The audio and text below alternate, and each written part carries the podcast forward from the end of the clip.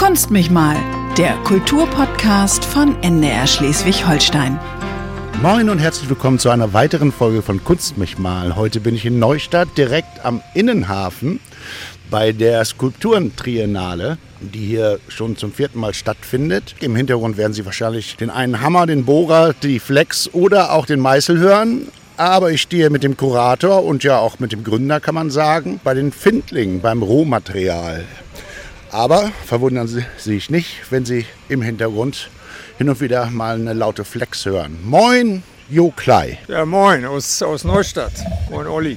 Wie begann es Ah, mit die- der Skulpturentriennale? Die Skulpturentriennale, die ist entstanden tatsächlich aus dem Kunstkilometer, den es hier drüben am Jungfernstieg auf der anderen Seite vom Hafen äh, gab. Das ist so ein Konzept, da wurde von norddeutschen Künstlern wurden Skulpturen gemietet, eigentlich auf so einer Mietbasis, alle Transporte übernommen, Fundamentarbeiten. Und es gab eben aus der Bürgerschaft auch welche, die dann äh, sowas wie Patenschaften übernommen haben, also für drei Jahre sich verpflichtet haben, diese Miete bez zu bezahlen. Ist über mehrere Jahre gewachsen und da wurde ich äh, zweimal eingeladen, um diese Paten bei Laune zu halten, einen Vortrag zu halten. Und beim zweiten Mal habe ich dann gedacht, Mensch, ich habe so viel mich rumgetrieben in aller Welt auf internationalen Bildhauersymposien. Erzähl doch mal darüber. Und dann habe ich einen bebilderten Vortrag zusammengestellt und ich glaube, das ist mir ganz gut gelungen, weil am Ende des Vortrages kam aus, dem, aus der Zuhörerschaft, ja, können wir das denn nicht hier auch mal machen in Neustadt? Und meine Antwort war, dass genau das wollte ich heute hören und erreichen. Und, und dann ist das tatsächlich, das war 2011, Ende des Jahres und 2012 im Mai haben wir die erste Triennale veranstaltet. Also wirklich rasant, schnell organisiert sechs international renommierte Künstler hierher geholt und damals am Hochturm draußen, Pelzer Haken, haben wir da gearbeitet. Ja, die Bilder sind nur bekannt. Ne? Direkt am Strand sah man hinterher auch dann die Werke. Das ging alles so schnell. Wir haben die Skulpturen nachher, als sie fertig waren, im Beisein der Künstler, vor denen wir abgereist sind, haben wir gesagt, Mensch, übergangsweise können wir die doch da vorne, ist so eine schöne Wiese direkt am, am bisschen Deich, Strand dahinter hinstellen und seither stehen die da und es ist noch, der Weg ist angelegt und inzwischen ist es, das gehört dahin, das wird da nicht mehr verändert. Aber es ist eigentlich aus einer spontanen Übergangslösung Lösung entstanden und In kürzester Zeit kann man ja auch sagen, dass die Skulpturentriennale auch für Neustadt schon Begriff geworden ist. Also, Ja, das hört sich gut an. Also wenn, wenn, das, wenn das so inzwischen ankommt, also wir haben hier immer wieder jetzt auch zu verschiedenen An- Veranstaltungen, heute Morgen war der Bürgermeister da mit Sponsoren, Frühstück war hier ein bisschen so für die Privilegierten so eine exklusive Show für die. Und der Bürgermeister hat halt natürlich auch äh, gesprochen und er, bezeichnet die Stadt inzwischen schon als Ku- Kultur- und Skulpturenstadt. Und äh, ja, wir haben halt das Material Findlinge, was wir hier an der Ostsee eben alle kennen in Schleswig-Holstein. Das finde ich selber für mich in meiner Werkstatt ist das ein sehr, sehr spannendes, herausforderndes Material und da haben wir eben gesagt, lass uns bei diesem Material bleiben. Natürlich könnte man auch mit anderen Materialien arbeiten, Ja. aber aber schon Material vor Ort. Also ich kenne ja deine frühen Werke, also sind ja auch, ich meine, landesweit bekannt, die ineinander ver, verwobenen Leitern oder auch die Knoten, das war noch Anröchter Dolomit. Genau, ja. Jetzt bist du mehr bei, Marmor, am liebsten aus Carrara wahrscheinlich. Ja, auch. Also für mich ist wirklich, äh, jeder Stein ist immer eine Herausforderung. Ich versuche wirklich dann auch die entsprechende Form zu finden. Der Anrüchter, da, da hängt das Herz immer noch dran. Wir waren ja damals als, als Bildhauerstudenten mit, mit Jan Koblaser, ist ja nun auch wirklich weit über die Grenzen hinaus Ja, ein war Begriff. dein Lehrer, ne? kann man Mein sagen. Lehrer, mein Professor, großartiger Bildhauer, für mich auch ein großartiger Lehrer. Und der hat äh, jedes Jahr im Mai sind wir für einen Monat äh, nach Anröchte, das im, man darf nicht Sauerland sagen, aber Am fast, Haarstrang gelegen. ja, Ja. genau, Soester Börde. Da sind wir direkt in Steinbruch, sieben Tage die Woche, vier Wochen lang, von morgens bis abends äh, da gestanden, gearbeitet und eben auch um uns herum mitbekommen, was, was die Steinindustrie daraus macht, wie die Steine gebrochen werden, wie sie weiterverarbeitet werden. Und dann wir Kunststudenten mit unseren verrückten Ideen da drin oder dann manchmal Kublasa oder schon äh, Bildhauer, die da schon richtig drin waren im, im Job die hatten dann größere Projekte, wo wir dann mitgeholfen haben. Und so sind einfach Freundschaften entstanden. Da habe ich am Anfang ganz viel mit Anröchter gearbeitet. Ich arbeite immer noch gern mit mhm. dem und, und hab, bin bestens befreundet mit dem Unternehmer da. Ja, also hin und wieder ja. holst du auch einen Stein aus Anrichtung und, ja. und, und, nimmst Dolomit sozusagen. Ja. ja. Was, also was ist denn jetzt, äh, wenn man jetzt mit drei, drei verschiedenen Gesteinssorten vergleicht? Marmor, äh, Dolomit und jetzt diese Findlinge. Also das ist natürlich ein, einmal ist so ein Marmor, ah, da, kann, da fällt mir gleich ein dazu. Ich hatte ein Stipendium als Student und bin dann zu Koblasa hingegangen, zu Jan und sagte, so, ich will nach Carrara und so. Und er kannte, weil er hatte Kontakte dahin und er sagte, pass auf, der Stein, der Marmor ist eine Hure, sagte er so auf, auf äh, in seinem tschechischen Akzent und so. Und er, er, meint damit, bildlich gesprochen, der lässt alles mit sich machen, der Stein. Und das, das ist ja nun, Carrara ist wirklich ein Mekka für die Bildhauer aus aller Welt. Da kommen grandiose Arbeiten raus, manchmal, aber auch ganz viel wirklich unsinniges Zeug. Oder, und das, das, das, da warnte er mich einfach vor oder sagt, wünschte sich natürlich für mich, für meinen Werdegang, dass ich da eben auch entsprechend mit offenen Bewusst äh, mit Bewusstsein da hingehe und eben nicht irgendwie alles Mögliche mache, was, okay. was ich handwerklich oder ne, künstlerisch versuchen könnte. Ja. So, das ist, Marmor ist tatsächlich sehr, sehr, ein, ein sehr formbares Gestein wunderbar zu bearbeiten. Muss man jetzt als Kontrast, sagen wir mal, hier so ein Findling besser lesen in seiner Struktur? Genau, das, da, darum geht es eigentlich. Dass der, also die Findlinge, auf den ersten Blick sehen sie alle aus wie große Kartoffeln, Knödeln. Ja. Bräunlich, gräulich meistens in der Farbe, aber wenn man ein bisschen Erfahrung hat damit, dann sieht man gleich, den finde eigentlich auf den ersten Blick an. Welche Farbe der hat und was für Material das ist. Das ist ja, was wir hier an Findlingen hier auf der Erde bergen, das ist ja alles Eiszeitgeschiebe. Also das ganz Skandinavien ist vertreten. Wenn man da mal unterwegs war in Skandinavien, dann sieht man auf einmal diese Felswände und ja. denkt man, ja, solche Findlinge habe ich auch, diese Farbigkeit. Dann weiß man ungefähr, wo es herkommt. Und die sind natürlich so verschieden. Das sind dann Gneise, das sind Basalte, das sind also eigentlich kann man sagen, immer Hartgesteine, äh, Granite natürlich und, und also das metamorphe Gesteine, die wirklich eine, eine, lange, sehr lange Geschichte hinter sich haben. Also für uns, wir, unser Menschenleben ist ja wirklich noch nicht mal ein Wimpernschlag im Vergleich zu einer. Wie viel Respekt kriegt man dann, äh, was Lebensdauer angeht, als Mensch vor so einem Stein? Ja. Das äh, ist, fängt man erstmal zögerlich an ja, oder sagt sich, ja. komm, ich kann mich bewegen, du nicht. kann, der Stein kann nicht weglaufen. Ja. Nein, es ist schon tatsächlich, also Respekt. Äh, einmal, wenn man tatsächlich, wenn ich mich erinnere an, an, die ersten richtig großen Aufträge, die ich hatte, wo ich an meinetwegen so einem 25-Tonnen-Block stand, wo ich wusste, die nächsten vier Monate bin ich, bin ich der Knecht von diesem Stein. Ja äh, da, da, da war es mir mulmig, da hatte ich tagelang Bauchschmerzen tatsächlich. tatsächlich. Ja. Das geht jetzt. Also ich weiß, ich habe das einfach schon so oft gemacht auch.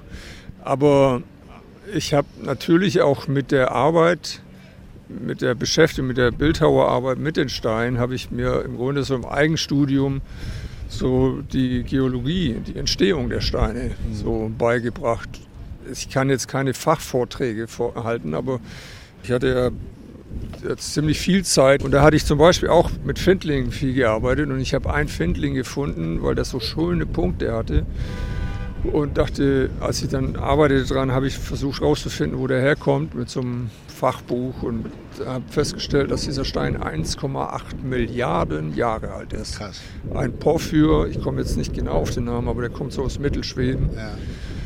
Und also als dieser Stein entstand, war das, diese Landmasse natürlich auf, wahrscheinlich auf der ganz anderen Seite des Globuses. Ja. Das, also das, ist, wir sind, ne, als Menschen denken wir, ne, wir nehmen so gerne den Begriff ewig, Ewigkeit, ein Stein hält ewig.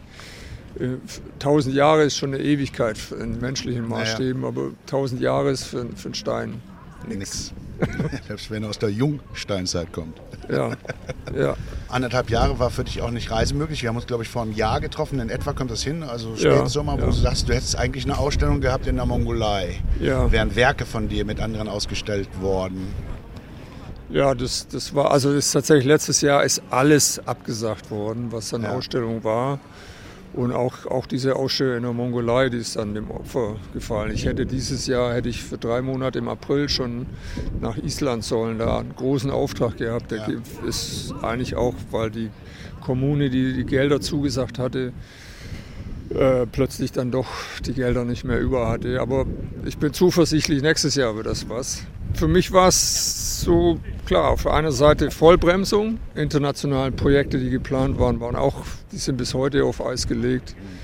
Ich habe verschiedenes auch, ich habe das genossen, ganz viel, ganz lange am Stück an einem Thema zu arbeiten, was ich die ganzen Jahre zuvor eben nicht hatte, weil ich ganz oft eben, dann war ich mal sechs Wochen in, in meinem Atelier in der Werkstatt, in der Kieskuhle, ja, kennst du, glaube ich, auch. Ne? Ja. ja.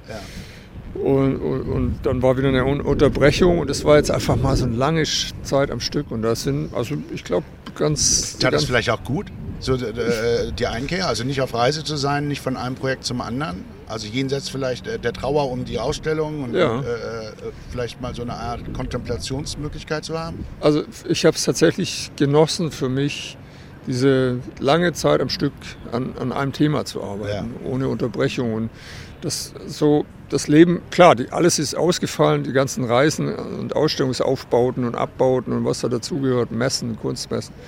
Was ist denn das Neue, mit, mit dem du dich jetzt das letzte halbe Jahr so beschäftigt hast, wenn du sagst, da ist ein neues Thema?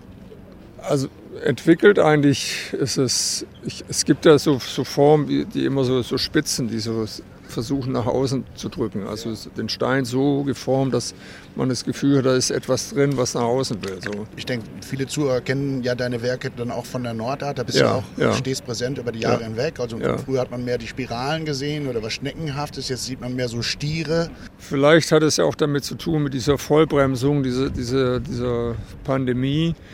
Äh, etwas trifft uns wie so ein Kometenschlag. Und ich habe tatsächlich so Formen wie so Kometen sind da entstanden, ah, okay. Meteoriten.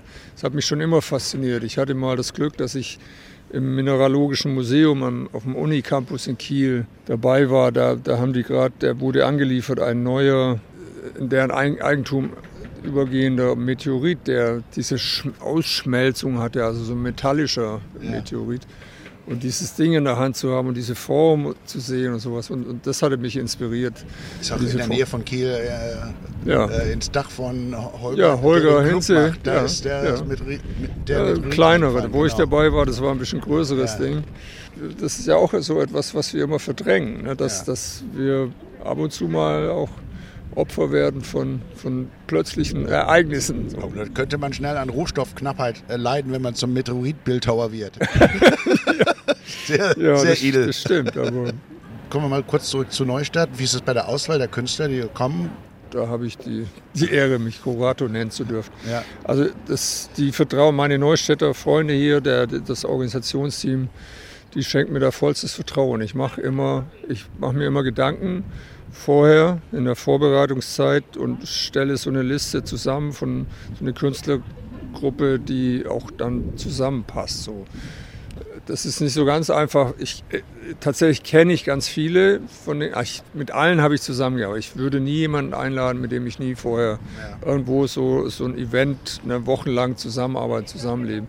Das ist schon was Besonderes. Man muss das äh, auch irgendwie persönlich verkraften. Naja, Wenn man da in der Öffentlichkeit steht, von morgens bis abends, das, das brummt wirklich. Und, und abends sind wir eingeladen, hier und mal da. Und äh, da, da, wünscht man sich irgendwann mal tatsächlich so einen Ruhetag oder sowas. Und, und das, das muss passen. Und, und dann ja, schlage ich, mache ich so eine Präsentation, stelle, suche ein paar Bilder raus von den Künstlern, die, von den Werken, die die gemacht haben und stelle die dann vor. Und bisher wurde die immer durchgewunken ja. vom Team hier. Ja, ja da vertraut und, man natürlich deiner Kenntnis. Ja, dein, dein gerade diese ist, ist, mir eigentlich immer eine, gelungen, eine gute Gruppe, aber das war jetzt am, ist ja jetzt schon Mittwoch vor vergangener Woche, sind die abends angereist und dies, die Künstler kannten sich teilweise nicht untereinander. Ja. Und das zu sehen, zu beobachten, aber ist das, sorry, wenn ich unterbreche, aber dann ist es doch ein bisschen wie damals äh, mit, dem, mit der Bildhauerklasse von Koblasa in Anröchte, oder nicht? Besser wahrscheinlich. Ja, aber, in Anröchte, Ja. da kannten wir uns alle schon lange vorher vom Studium. Und da haben wir natürlich zusammen gehaust wie Ja. in einem großen, was weiß ich, leerstehenden Schulklassenraum und sowas, was von der, von der Gemeinde damals zur Verfügung gestellt war. Wo, also wir leben hier tatsächlich ein Bildhaus oder ein Symposium im wahrsten Sinne des. Wortes. Wenn man an Ärztekongresse oder so, die werden auch gerne Symposium genannt. Ja, das, eigentlich stammt es ja von Platon tatsächlich, ne? Also als die Philosophen sich zusammentaten, Genau. und so heißt auch das Werk von Platon und äh, was ist die Liebe, darüber die verschiedensten Und- Diskurse hatten und Diskussionen. Und Besoffen. die haben dann gerne da gelegen, gehaust, ge genau. gelagert mit Ja. Wein und Käse und Genau. Weib. Und bei uns ist das wirklich mit allen Sinnen. Wir, wir arbeiten zusammen, wir gucken uns über die Schulter, wir helfen uns gegenseitig. Da ist das Fachliche gefragt. Es ge- entstehen ganz viele tolle Diskurse auch über dann Kunst und philosophische Diskurse. Und dann aber auch, äh, es gehört alles dazu. Wir reden Dünnsches. Wir sind alle, ja, ja, so, oder? Wir sind Menschen aus Fleisch und Blut und abends werden wir eingeladen Ja. und leben, also wir, wir, wir hausen nicht zusammen, wir werden hier in Gastfamilien untergebracht. Ja, gut. Und da kommt wieder das ganz Besondere hier in Neustadt zum Tragen. Die Neustädter sind ja seit, das war wirklich so in den 1950er Depression, die haben gesagt, Mensch, wir müssen was machen. Für das, wir wollen als gastfreundliche in, international die Menschen wel, äh, willkommen heißen. Und da wurde damals, wie hieß, da hieß das noch Trachtenwoche, inzwischen heißt das Folklore-Tanzfestival. Ja. Und da kommen, ich habe das miterlebt schon, das dann immer, in, deswegen haben wir auch diesen Dreijahreszyklus. Nächstes Jahr wieder, da kommen, glaube ich, 800, 900 äh, Tänzer, Tänzerinnen aus aller Welt. Das ist hier im Sommer eine, eine Woche lang, acht Tage oder zehn Tage Karneval. Ne? Und äh, daher sind die, die, und die werden alle privat untergebracht und deswegen haben wir gesagt, das schaffen wir auch. Die paar Bildhauer, die bringen wir auch privat unter. Und so entsteht eine große Familie in der Zeit. Es wird immer jede, jeden Abend größer, die Familie, Zuwachs und, und wir treffen uns. Und, und für die, die jetzt einfach nur als Betrachter, als Zuschauer jetzt hierher kommen, sei es Neustädter und Neustädterinnen, die sehen, Mensch, die, die Leute, die schwitzen hier und machen und die, die, die Kunstwerke, die da nachher, das sind nicht einfach nur dahingestellte Kunst, sondern die haben es beobachtet, wie es entstanden ist. Jetzt haben wir schon ein paar Stationen gehabt. Also erstens, dass du viel rumreist, dass du in Kiel wohnst, das ist ein Steinbruch in der Nähe von, dein Steinbruch, dein, Kies, äh, ehemalige Kiesgrube, da wird Genau. ja, Baustoffe und sowas. dein Atelier draußen ist. Gebürtig kommst du aus Blaubeuren. Bei Ulm liegt das, Ja, glaube ich. Ne? im Schwäbischen, Ja. die Perle der Schwäbischen Alb. Ich springe mal kurz zu einer Schriftstellerin. Und zwar äh, Maike Winnemuth. Die hat ein Projekt gehabt, hat sie ein Buch geschrieben, hat sich jeden Monat eine andere Wohnung gesucht und ist so gereist und hat dann in dieser Wohnung immer geschrieben. Astrid Wulff hat sie besucht. Einfach mal machen. Es könnte ja gut werden. Frei nach dem Motto macht Maike Winnemuth einfach mal bei Wer wird Millionär mit, räumt einfach mal eine halbe Million ab und macht einfach mal, wovon sie schon lange geträumt hat. Ein Jahr lang lebt sie jeden Monat in einer anderen Sehnsuchtsstadt. Unter anderem in Sydney, Buenos Aires und Mumbai. Das war 2013. Dass sie heute an der Ostsee buchstäblich Wurzeln geschlagen hat, hängt auch mit dieser Reise zusammen. Das war auf Hawaii tatsächlich, also einem der schönsten Orte der Welt, wo ich morgens am schönsten Strand von Hawaii entlang spazierte. Und mir ging es eigentlich prima, bis ich einen Mann mit seinem Hund sah, der dort am Strand stand und in die Weite schaute. Und ich hatte auf einmal so ein unglaubliches Neidgefühl, das ich bei mir gar nicht kenne. Als ich ihn sah und dachte, ah, der geht hier jeden Morgen spazieren mit seinem Hund und heute Abend wahrscheinlich auch. Und zwischendurch sitzt er im Garten und schneidet seinen Hibiskus oder was immer man auf Hawaii macht. Und auf einmal dachte ich, ja, da ist was in meinem Leben, was fehlt. Eine Heimat, ein Ort, an dem sie sich verorten kann, den findet die in Neumünster geborene Autorin in der Hohwachter Bucht. Dort an der Ostsee verliebt sie sich in ein Grundstück mit großem Garten und kleinem Ferienhaus. Geradezu manisch, wie sie sagt, ackert sie, sät, pflanzt, erntet und schreibt darüber. Bin im Garten, so heißt das Tagebuch einer absoluten Anfängerin in Sachen Gärtnern und ihre Erfolgserlebnisse. Mein erstes Radieschen. Radieschen sind Kindergartengemüse. Einfach nur Samenkorn in die Erde, Wasser drauf, Hände falten, abwarten. Nach sechs Wochen kann man es essen. Und ich sah, stand dann an meinem Hochbeet, holte mein erstes Radieschen aus der Erde, hab's mir da und dort mit allem Dreck dran und Stumpf und Stiel in den Mund gesteckt und habe den ganzen Tag nicht aus dem Grinsen rausfinden können. Sehr beglückend. Maike Winnemuth braucht neben ihrem Garten an der Ostsee einen Ort mit Zentralheizung und Waschmaschine. Ihre alte Heimatstadt Hamburg wurde ihr aber zu laut, zu groß und zu hektisch. Sie zieht vergangenen Herbst nach Lübeck, nachdem sie sich in die Stadt Schock verliebt hat, wie sie sagt. Sie wohnt direkt am Kanal, am Rande der Altstadtinsel, wo sie mit Fox Terrier Fiete oft spazieren geht. Ich mag, Moment, ich muss den Hund mal kurz von alleine lassen. Ich liebe, dass es von Wasser umgeben ist, von viel, viel Wasser. Ich liebe, dass es ziemlich grün ist, grüner als ich gedacht habe. Ich liebe, dass es alles andere als ein Museum ist, wie ich vorher befürchtet habe. Also es ist nicht nur die Thomas-Mann-Stadt, Marzipanstadt, UNESCO-Stadt, sondern das ist eine sehr junge, sehr lebendige Stadt, wo irre viel los ist. Das Gefühl habe ich zumindest. Und das alles in einem sehr überschaubaren, kleinen, kompakten Paket wo man das meiste zu Fuß erreichen kann. Auch das liebe ich, weil ich wirklich sehr, sehr gerne zu Fuß gehe. Früher war sie rastlos und ständig unterwegs. Heute genießt es Maike Winnemuth, in ihrem Garten zu sein, in Lübeck anzukommen und einfach mal zu sehen, was das Leben noch mit ihr vorhat. Naja, ich bin 61 jetzt, also es riecht schon so ein bisschen nach Staubmantel und Rente. Vielleicht noch nicht sofort, aber man macht sich schon Gedanken. Also vielleicht weniger Journalismus, weniger Abgabetermine, mehr Bücher oder langfristigere Projekte, die ich dann selbst in der Hand habe. Und ich bin gerade so in der Phase von nicht mehr das und noch nicht das. Mal schauen, in welche Richtung es geht. Ich weiß es noch nicht. Muss ich auch nicht. Ja, viele Lebensstationen einer Künstlerin und dann literarisch sozusagen zu einem Werk geschaffen aus Blaubeuren kommst du. Da hast du eine Steinmetzlehre gemacht. Ja. Ne? Das war der Anfang eigentlich in die Bildhauerei, oder? Ja, tatsächlich war das, ich bin aufgewachsen mit Stein schon. Es gab einen Familienbetrieb von, von meinem Großvater, mein Vater, mein Onkel waren in dem Geschäft, also Treppenbau, Betonwerk hieß das, äh, war aber dann meist, also diese ne, 60er, 70er Jahre. Und, und da hast du schon ausgeholfen? Ja, als mit 14 habe ich da Ferien gejobbt und ne, was sechs Wochen Sommerferien. Die Hälfte davon musst du arbeiten, wenn du dein Fahrrad kaufen willst. Ja, klar. Und mein Vater hat mich dann aber doch irgendwie so in die Richtung, Mensch, lern doch das Handwerk. Und dann steigst du da bei uns in den Betrieb ein. Und ich habe dann auch ein Praktikum beim richtigen Steinmetz, der nicht nur Grabstein ist, sondern auch so Restauration gemacht hat, so ganz schöne Sachen. Und ich war nicht so ganz happy mit der, dass ich diesen Familienbetrieb übernehmen sollte. Obwohl mir das auch gefiel. Ich war dann auf verschiedenen Natursteinmessen in Italien damals schon oder in Nürnberg gab es so eine Messe und immer mal mit. Wie alt warst du da? Ich war 17, ne? Realschule 17. Ja. Und dann die Lehre und während der Lehrzeit war eigentlich dann der, der elterliche Betrieb an seine Grenzen gekommen. Der das war ein Drama für die Familie. Der Betrieb musste schließen, okay. hoch verschuldet und so weiter. Ja. Aber für mich war es eine Befreiung tatsächlich. Dass du das nicht übernehmen musstest. Ja. ja. Und da konnte ich dann auch sagen, so jetzt bin ich frei und ich gehe meinen Weg. Ich mache die Ausbildung fertig. Ich habe noch auch ein paar Jahre als Steinmetz gearbeitet, was mir dann auch die Chancen für diesen zweiten Bildungsweg eröffnet hat, dass ich dann mich bewerben konnte auf eine Kunsthochschule für ein Studium. Ja. Jetzt ist es ein bisschen ruhiger geworden. Äh, wie lange arbeitet ihr? Habt ihr so feste Zeiten überhaupt? Wahrscheinlich hat jemand Kuchen vorbeigebracht. Okay.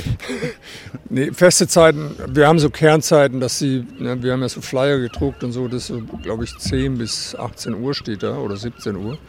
Aber äh, Künstler sind, die, die, lassen nicht den Bleistift fallen, wenn es 17 Uhr ist. Naja.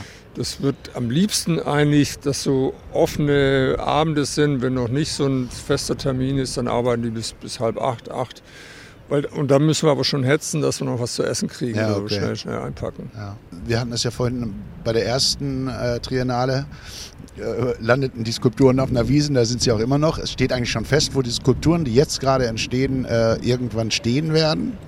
Eine ganz tolle Geschichte, da kriege ich immer eine Gänsehaut, wenn ich die wenn ich die erzähle, äh, das war vor sechs Jahren bei der Triennale, da hatte ich meinen Freund Asano aus Tokio, Bildhauer, da. Und da hatten wir das tatsächlich so gemacht, dass wir auch so potenzielle Standorte bei der ersten Begehung oder Rundtour durch Neustadt besucht haben und den da schon nahegelegt haben, ihr könnt euch jetzt überlegen, welcher Standort euch gefallen könnte, bevor die überhaupt äh, die Steine gesehen hatten, mit denen sie dann.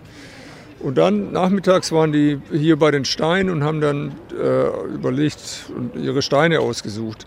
Asano Stein kam nachher, er suchte sich einen Stein aus, aus dem er dann so, so, der macht gerne so Schalenformen in Stein rein. Und dann von der anderen Seite und dann trifft sich das, das Licht geht durch und da sind mehrere so Schalen entstanden.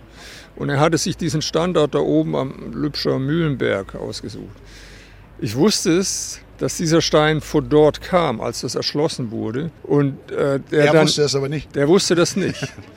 Und der Stein kam eigentlich an seinen Fundort wieder zurück, ja. wo ihn die Eiszeit mal hinterlassen hat. Dickes Ding, drei, vier Tonnen schwer.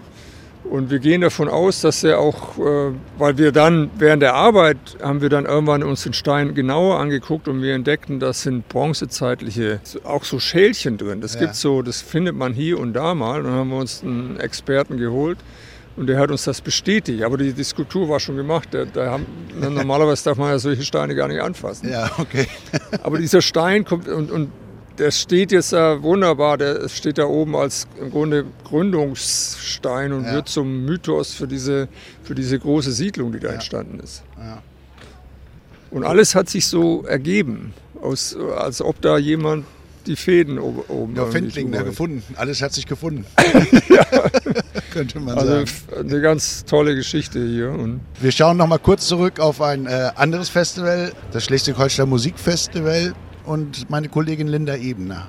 Fast zusammen resümiert. Ganz ohne Komplikationen ging es in diesem Jahr nicht. Schon das Eröffnungskonzert in der Lübecker Musik- und Kongresshalle verlief nicht ganz nach Plan. Statt der Porträtkünstlerin Hélène Grimaud saß der kanadische Shootingstar Jan Liszewski am Flügel und spielte zusammen mit dem NDR Elbphilharmonie-Orchester. Wegen Corona-Beschränkungen durfte Hélène Grimaud nicht einreisen. Festivalintendant Christian Kuhnt blieb dennoch optimistisch. Am Anfang des Festivals haben wir uns alle geschworen, wir bleiben, egal was kommt, gelassen. Und dass es jetzt, sagen wir mal, nur eine Künstlerin erwischt hat, das ist auf der einen Seite eine ganz gute Botschaft. Gleichzeitig, dass es unsere Porträtkünstlerin, diese einzigartige Musikerin erwischt hat, ist natürlich wahnsinnig traurig. Was Christian Kuhnt zu dem Zeitpunkt noch nicht weiß, ist, dass Hélène Grimaud gar nicht auftreten wird. Und das war auch nur eine der Herausforderungen. Wir haben ja zwei Drittel unseres Programms unter freiem Himmel stattfinden lassen, dass wir am Anfang mit Hitze zu kämpfen hatten, jetzt in den letzten Wochen eher mit Kälte und dass wir Menschen hier oben im Norden sind, die sich von den Wetterlagen auch nicht so sehr abschrecken lassen. Und ganz wichtig, meine größte Erkenntnis eigentlich, unabhängig von musikalischen Entdeckungen, ist, vertrauen Sie keiner Wetter-App. Denn die verbreiten nur schlechte Laune und das Wetter kommt dann meistens anders, als man denkt. Und es kam anders. Zum Beispiel bei dem Konzert im Juli. Martin Grubinger trommelt im Emkendorfer Gutspark. Bis zum Unwetter. Allerdings hatte kaum jemand mit der Flexibilität des Künstlers gerechnet. Nach 20 Minuten musste ich auf die Bühne gehen und das ausverkaufte Konzert abbrechen wegen Gewitters. Keine Chance auf Fortsetzung. Und noch auf der Bühne sagt mir Martin Grubinger, lass uns das wiederholen. Und zwei Tage später stand er mit seinen Kolleginnen und Kollegen wieder auf der Bühne und die 1600 Menschen, die wir dann alle auch erreicht hatten, die waren wieder da. Und es regnete, aber es blitzte und donnerte nicht. Und das zeigt die Verbundenheit eigentlich zum Schleswig-Holstein Musikfestival. Die Strottern, Meute und Thomas Quasthoff and Friends. Alles Open Air.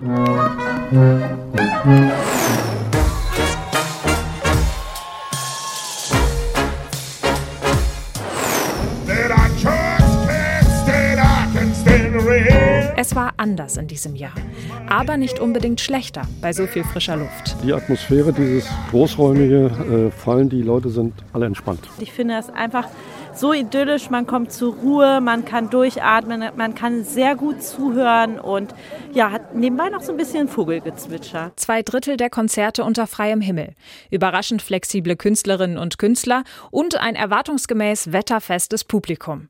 Dass die Porträtkünstlerin statt der geplanten elf Konzerte nicht ein einziges Mal zu hören war, beeinträchtigt die Stimmung des Festivalintendanten kaum. Zufriedenheit ist gar kein Ausdruck, wir sind total euphorisch, denn wir blicken immer wieder zurück in den Zeitraum Frühling, als wir nicht wussten, ob wir überhaupt Publikum begrüßen dürfen, wie viele Menschen zugelassen sein werden und dass wir jetzt die 100.000 Mark geknackt haben, das ist schon ein kleines Wunder. Für das kommende Jahr stehen schon zwei Künstler fest, die in diesem Jahr nicht kommen konnten. Tom Jones und Gregory Porter.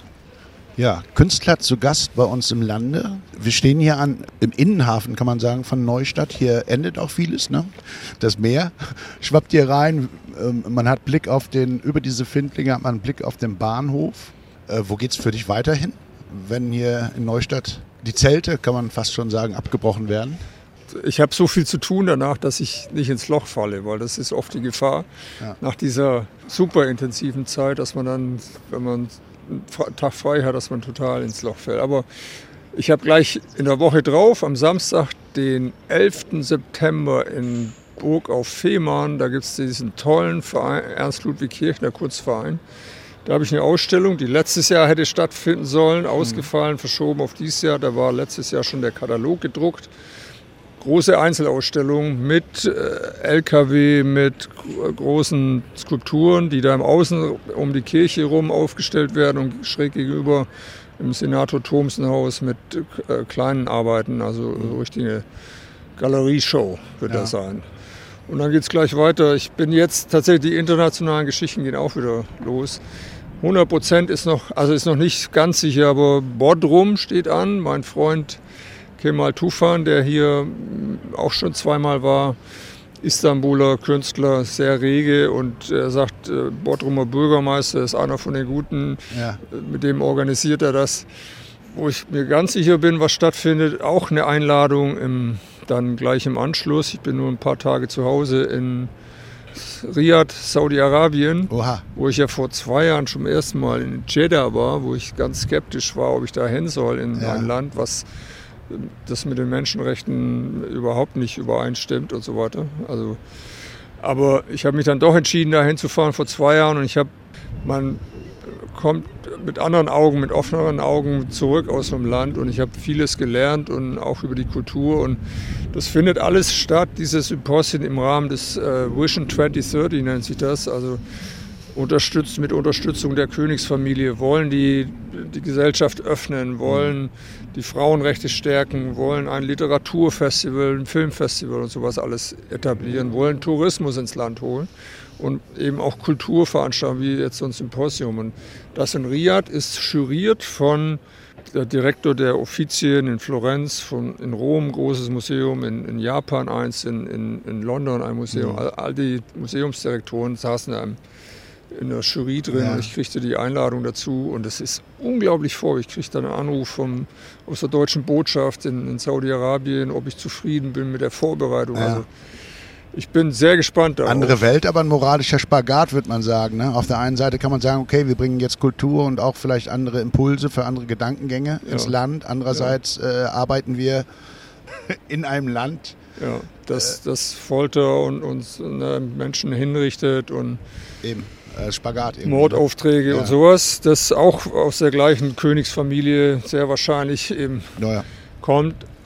Aber ich habe wirklich dann vor zwei Jahren da in Jeddah Erfahrung gemacht mit Menschen, die dort eine unglaubliche Kunstsammlung muslimischer Kunst, die dann weltweit auch unterwegs ist, angelegt haben, die, die das auch, die da als Initiatoren des ganzen mhm. Bildhaus-Symposium-Gedanken in, in Saudi-Arabien dahinter stehen. Und dieser Mensch, der hat uns am Schluss dann eingeladen. Wir waren drei Wochen, waren wir abstinent. Wir haben von Fruchtsaft und Tee und so weiter gelebt. Und er hat uns in seine Loftwohnung da eingeladen. Ja.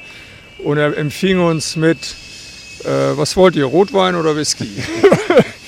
Und also äh, ein sehr amüsanter Abend und wir haben heiß diskutiert. Wir waren alle nachher ein bisschen betrunken und er, der, dieser Mensch hat in Beirut studiert, in New York studiert. Ja. Beirut ist bekannt als das Paris des Nahen Ostens. Ja.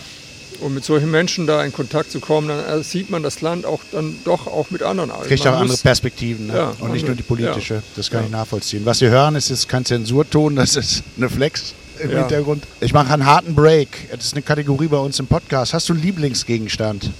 Ein Lieblingsgegenstand. Ich könnte hier dir vielleicht einen Lieblingsstein nennen jetzt. Ja. Ich suche mir gleich den, weil der so schön rot Okay. Äh, weil er so schön rot ist. Mittelgröße, ja, äh, rosa. Schattiert, oszilliert rosa mit weiß, äh, paar Flechten. Ein Lieblingsfindling. Und der ist noch nicht mit einem gelben Kreuz markiert. Was heißt das eigentlich? Warum sind die anderen gelb markiert? Weil ich da damals, da habe ich nur beim Aussuchen mit dem Finger rauf gezeigt und irgendjemand hat ein gelbes Kreuz, dass sie Okay. sich so merken konnten, welcher hierher kommt. Aber die kriegt man jetzt die, die Bildhauer, wenn die da arbeiten, entweder wird es überarbeitet oder wenn, wenn die gerne eine natürliche Fläche und da ist ausgerechnet das Kreuz, das kriegen wir schon ab. Genau. Naja.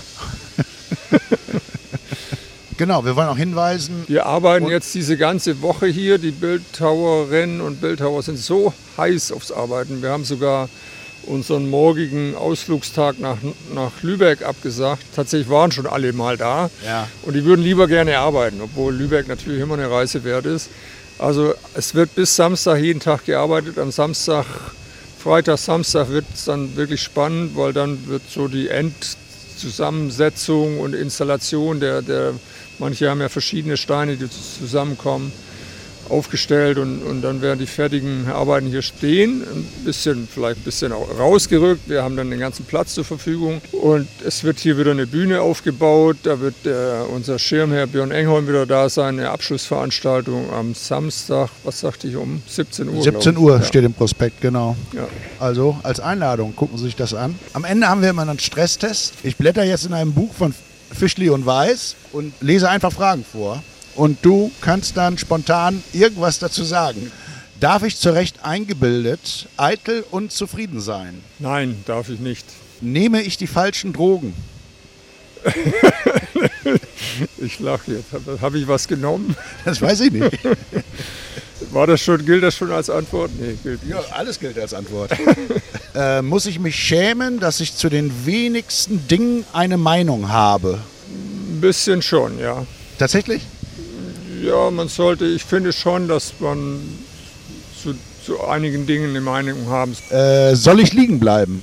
Ja, manchmal schon. Ich habe gerne auch so einen, gerne einen schönen Sonntag, einen ruhigen Sonntag und bleib schön lange liegen. Ja. Mit meiner Frau zusammen. Den sollst du auch haben. Nächsten Sonntag kommen wir zur letzten Frage.